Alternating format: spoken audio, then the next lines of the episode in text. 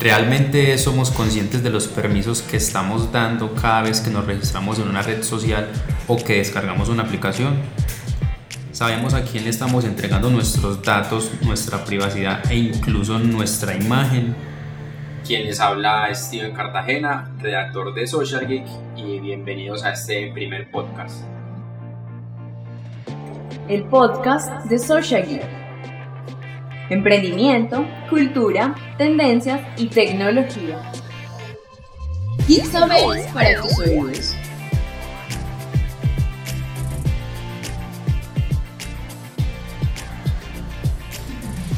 Pues bien,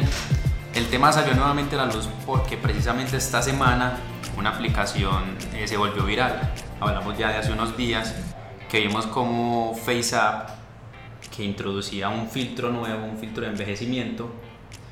hacía que muchos usuarios pues, masivamente comenzaran a probar cómo salía su rostro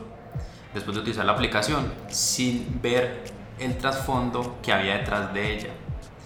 Y así como muchas otras aplicaciones, hemos visto cómo en el transcurso de los años los usuarios sin leer las condiciones están arriesgando su privacidad. Me encuentro entonces con Sergio Ramos, editor de Social Geek, quien nos estará acompañando hoy, y con Igimani Patiño, también escritor de Social ¿Cómo están, compañeros? Hola, Steven, ¿qué más? Hola, hola, Steven, un gusto estar acá. Claro, bien. Entonces empezamos hablando un poquito sobre esta aplicación en particular, ¿cierto? Sobre qué riesgos tiene o, o, cuál era como esa importancia que la gente le daba, ¿cierto? Cuál era como realmente el peligro de utilizarla o si, si era realmente un peligro. ¿Qué tienes para contarnos, Sergio, respecto a esto? Pues Steven,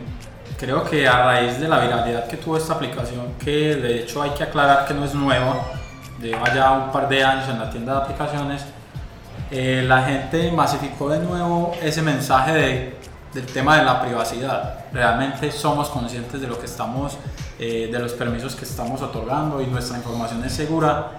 Pues para mí obviamente es un tema que debemos debatir muy ampliamente, pero respondiéndote de forma concreta, yo creo que nuestros datos nunca están seguros en Internet. Y no simplemente hablo del caso de FaceApp, sino también en cuánta red social y servicio estemos registrados. Claro, es que de hecho el punto radica no tanto en el que las personas tengan que leer sí o sí los permisos de la aplicación, sino que realmente el hecho de que simplemente accedan sin antes tener un porqué o algo por el estilo hace que se vean literalmente obligados a acceder a la aplicación. Sí, correcto. Pues es ya un tema más de tener conciencia de eso, porque si sabes que entre los términos de esta aplicación, digamos en concreto hay la opción de que tu, tu rostro sea entregado a una base de datos de diferentes empresas para ser analizado o para entrenar algoritmos de inteligencia artificial, pues a fin de cuentas el usuario es quien va a tener esa decisión final si quiere pasar su rostro por esta aplicación o no. Y digamos en mi caso no lo hice, pero no tanto por, por el tema de la privacidad, sino porque pues no, no era como lo mío ese tema de compartir ese tipo de imágenes, pero, pero por lo menos ser conscientes de eso, de que tus permisos son claves para las empresas y que todos los términos de condiciones están ahí y que como mínimo tienes que conocerlos. Claro, Sergio. Sin embargo, en el caso de FaceApp, una de las particularidades era que esta aplicación en su página web tenía la política de privacidad para que cualquier persona la, pudiera como leer, acceder a ella. Y en ella había un párrafo específico en el que decía que se va a ocupar de la imagen que el usuario ingrese, o sea, la fotografía capturada, y que la subirá a la nube hasta por 48 horas. Y de ahí no se sabe qué pasará con ella, si es almacenada en una base de datos o si realmente a futuro eh, va a funcionar, por ejemplo, para alimentar, como dijo Sergio, algoritmos que puedan ayudarle a, a, la publicidad de que nos puede mostrar cualquier aplicación o venderla a otra compañía. Entonces es como el problema que radicaba principalmente de esta aplicación. Entonces, por ejemplo, otro de los asuntos que más eh, se habló fue el de, el de que la aplicación era de origen ruso. Y uno de los debates es que precisamente días después de que esta aplicación se volvió viral y pues tuvo el problema de la privacidad, uno de los senadores demócratas del Partido Demócrata de Estados Unidos, precisamente hablamos de Chuck Schumer, le pidió al FBI que investigara esta aplicación. Entonces hemos visto como en otros casos, por ejemplo con las elecciones, últimas elecciones, vimos por ejemplo la incidencia de Rusia en estas elecciones y porque el temor de Estados Unidos hacia una nueva aplicación que nadie conocía y que nuevamente con el tema de los rusos se volvió otra vez trascendental para el gobierno estadounidense. Para eso tenemos entonces a Jimani Patiño que nos contará un poquito sobre este tema y qué piensas al respecto. Eh, bueno, eh, muchas gracias por la invitación. Lo primero, eh, antes de entrar en el tema de, del asunto político y de gobiernos, es que yo creo que hay dos problemas con esta aplicación antes de lo político y es, primero, que definitivamente los usuarios no parecen no analizar las consecuencias que puede tener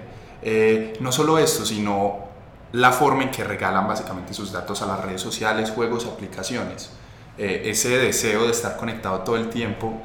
que parece el fin máximo de nuestra generación, realmente eh, nos pone en peligro. Y pone en peligro no, no solo a nosotros como individuos, sino también a nuestra sociedad, porque cualquiera, cualquier persona que tenga el dinero para comprar esos datos lo va a tener. Y lo segundo, en ese sentido, es que los gobiernos deberían regular esto, a mi modo de ver, de una manera más alta porque si es claro que los usuarios no, tienen la no son capaces de ser responsables con sus datos, el hecho de que esto afecte también a la sociedad, eh, ya que como vemos y ahorita lo hablaremos, se han, se han definido elecciones, se han manipulado eh, a los votantes con esto, es un peligro para toda la democracia y para los estados. Eh, bueno, y, y, en términos de, de, el caso concreto del Congreso estadounidense, es claro que estamos en una disputa política muy importante entre Rusia y Estados Unidos y, y ambos países buscan protegerse y atacar al, al, al, oponente de la manera que sea, no solo mediante la violencia, que es la forma clásica, sino también mediante otros medios, y uno de esos es robar datos para manipular elecciones. Sí, Jimani, yo creo pues que el tema de este tema político igual influye de muchas maneras en el tema de, del consentimiento de, de, de, compartir nuestros datos. De hecho, como lo decías, está más que claro que para muchas personas, de hecho, inclusive quienes conocen de este tipo de, de términos, de condiciones, digamos que no es importante el tema, o al menos para muchas personas como que no es algo a lo que ellos eh, les preocupe. Entonces, más que generar conciencia en esto, yo sí creo también, y estoy de acuerdo contigo, es, es que muchos gobiernos eh, deben comenzar a regular la manera como las empresas comparten los datos, porque hasta ahora hemos estado basados en que simplemente deben tener claros los términos de condiciones y de hecho hace años se vienen haciendo ajustes para que la información sea cada vez más clara. Hace años Google, Facebook y muchas otras plataformas de este tipo tuvieron que ajustarse de manera obligatoria, pues por presión de diferentes gobiernos, para que esos términos de condiciones y, y, el manejo de la privacidad de datos fuera más claro para los usuarios. Sin embargo, esto ni siquiera ha sido como una gran ayuda para, para que las personas sean conscientes de eso, porque, porque realmente el tema es en que no leemos y aparte las pocas personas que, que lo hacemos, no, realmente no nos importa eso. O sea, no nos importa qué puedan hacer con los datos. Yo digo, pues no me creo, uno, y yo creo que ahí está el tema en que creemos que no puede pasarnos nada, que realmente si tienen mi nombre o mi correo o mis fotos, no puede haber pues como que nada que me afecte, pero, pero hemos visto que hay muchas maneras de que con toda esta información se logre manipular una gran cantidad de masas en cualquier lugar del mundo y ahí es donde tenemos que prestar atención. Eh, yo, quisiera, hay algo que es muy importante también, es que no, muchas veces ni siquiera sabemos qué pasa con nuestros datos. El año pasado, un, el, la empresa de análisis de crédito más importante de Estados Unidos, quien analiza básicamente si te pueden dar un crédito o no, que tiene los datos de más del 70% de los estadounidenses, la hackearon, se robaron el los datos de 152 millones de personas, o sea, medio país y apenas la empresa pudo saberlo a las seis semanas. Y por supuesto no lo comunicó inmediatamente porque imagínense el costo, finalmente la noticia sí saldría a la luz, pero imagínense lo, lo, lo, digamos, lo vulnerables que nos, que nos volvemos, incluso en este caso donde ni siquiera nosotros hemos accedido a un, digamos, a un placer de redes sociales o de una aplicación, es simplemente que ellos tienen supuestamente el derecho a conocer todas nuestras transacciones, fueron hackeados, ni siquiera se dieron cuenta, imagínense cuántas veces otras eh, instituciones o, el mismo, o los mismos gobiernos los hackean y no nos damos cuenta, o venden esos datos y no hay forma de cómo comprobarlo, porque yo creo que el debate acá más importante es cómo la tecnología eh, nos está ganando nos está ganando como sociedad, porque finalmente si nosotros no podemos controlarla, si es tan complejo como lo, como lo ha demostrado en los últimos años, eh, controlar la tecnología, entonces eh, yo creo que esto pone en peligro realmente a, a, a, nuestros países y a nuestras sociedades. Claro, y de hecho ya que mencionaba sí el tema de la filtración de datos, pues el hack que hicieron a esta compañía de, de crédito estadounidense, me recuerda mucho al caso de Cambridge Analytica, no sé si lo recuerdan,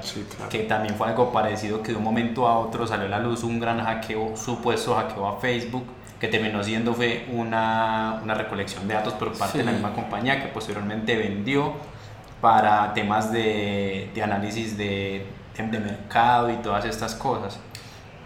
Sí, de hecho, ese tema de Cambridge Analytica fue el que está, de hecho, fue el más influyente en lo que hablamos ahora hace un momento sobre sobre cómo supuestamente Rusia eh, logró eh, manipular de alguna manera votantes en Estados Unidos, porque fueron más de 80 millones de, de estadounidenses o de datos de personas eh, estadounidenses en Facebook los que se filtraron. Y en este caso es, ya estamos hablando de cosas que ni siquiera nosotros podemos controlar. Ya no es si estás aceptando los términos y condiciones, sino que estamos hablando de algo mucho más grave, que tu información está ahí y que un ciberdelincuente o cualquier persona, digamos, con conocimientos técnicos que desee ingresar a una plataforma pueda obtener datos de millones de personas. En este caso, digamos, fue mucho más sencillo porque Facebook era muy abierta y a partir de esto eh, regularon los permisos que daban a las aplicaciones, que fue precisamente a través de una eh, aplicación que te daba como un test de personalidad creada precisamente por un profesor de la Universidad de Cambridge quien eh, transmitió de forma indebida todos los datos a esta compañía eh, de análisis que obviamente eh, trabajaba con campañas presidenciales. Entonces son muchos los alcances que esto puede tener y que digamos a simple vista uno no puede observar, pero que realmente los peligros son bastantes en cuanto al manejo de información que, que tenemos en Internet. Claro que sí, de hecho, como decía Jimani ahorita, estamos en un momento en el que ni siquiera nos importa cuáles son los términos de condiciones. O sea, solo queremos utilizar la aplicación como tal. Y eso simplemente es por el placer de estar al, al, digámoslo así, al margen o al tanto de las aplicaciones que suelven virales, de la tecnología, y no nos importa qué hay detrás. Claro, es, es, es muy, realmente muy preocupante porque lo que vemos es que la gente no utiliza un, las redes sociales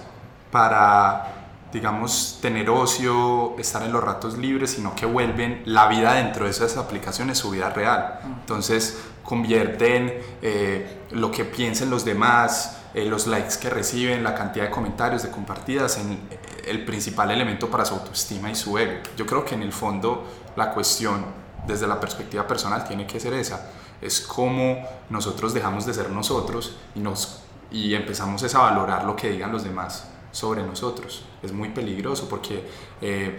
esto significa que ya no nos vamos a dejar de preocupar por el resto de nuestro entorno y el resto de nuestro entorno va, va a poder ser maleado para las empresas, para los gobiernos, para otras personas y precisamente yo creo que por, para eso son valiosos los datos eh, desde una perspectiva política y, y, desde la perspectiva de las empresas porque nos pueden hacer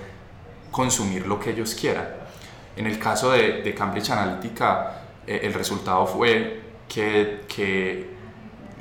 digamos, la campaña de Donald Trump logró tener los datos eh, de los intereses de la gente. Entonces es muy fácil. Yo difundo en un grupo, en un pueblito, en una familia que sé que, cuáles son sus intereses, sus miedos, una noticia que es falsa. Pero como llegó al centro de esos sentimientos, como yo sé cuáles son sus miedos, entonces la van a compartir y se va a crear una verdad que en realidad no es, no es cierta, pero que como la gente la reproduce tanto, se va convirtiendo en una verdad. Y entonces se llegan comentarios como los musulmanes quieren llegar a nuestro país para destruir todo, o los latinos todos son narcotraficantes, porque saben que a la gente del común tienen unos miedos que, que son normales, pero que muchas veces no son ciertos, y los políticos los, los utilizan para, para acercar a los votantes, políticos sin escrúpulos, de la misma manera las empresas,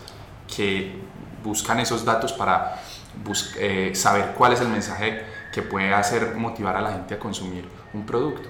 Exacto. Y entonces ahora la pregunta que uno se hace es, ¿qué sigue? ¿Realmente eh, los gobiernos están poniendo como un tanto a esas aplicaciones o no? Hemos visto, por ejemplo, cómo esta semana Estados Unidos finalmente tomó cartas sobre el asunto y bueno, dijo, vamos a hacer algo con Facebook. Vamos a imponer una multa, una multa millonaria de más de 5 mil millones de dólares y además los obligaron a reestructurar su, digamos, eh, o sea, la parte interna de la compañía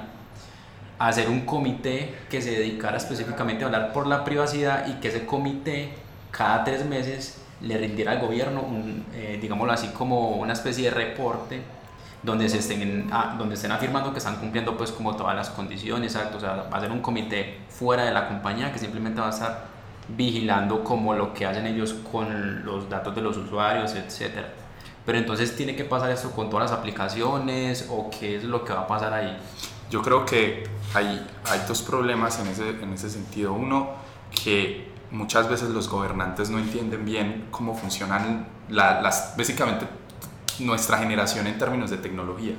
No saben, eh, uno escuchaba unos comentarios muy extraños eh, cuando hacían esas audiencias a Facebook, eh, como,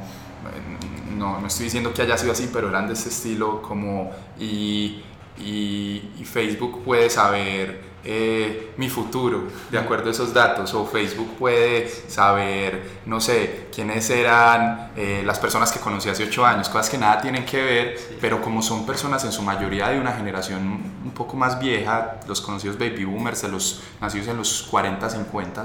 que todavía tienen, digamos, tienen una alta ignorancia en estos temas, entonces eso dificulta un poco que haya soluciones reales ante las problemáticas de la tecnología y la innovación.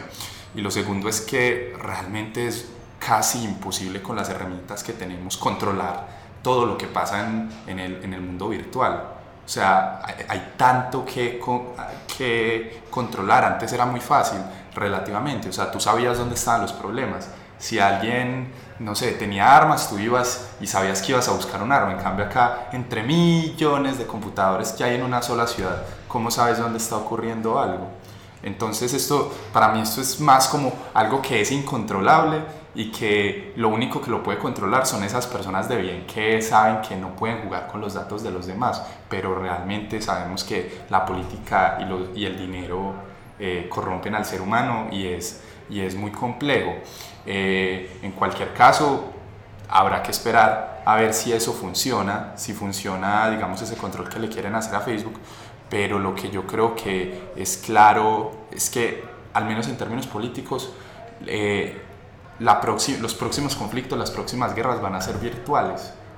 Van a ser de bloquearle eh, el sistema eléctrico a un país, de bloquearle sus cuentas financieras, de lograr hackear un, un joven, imagínense un joven alemán de 16 años,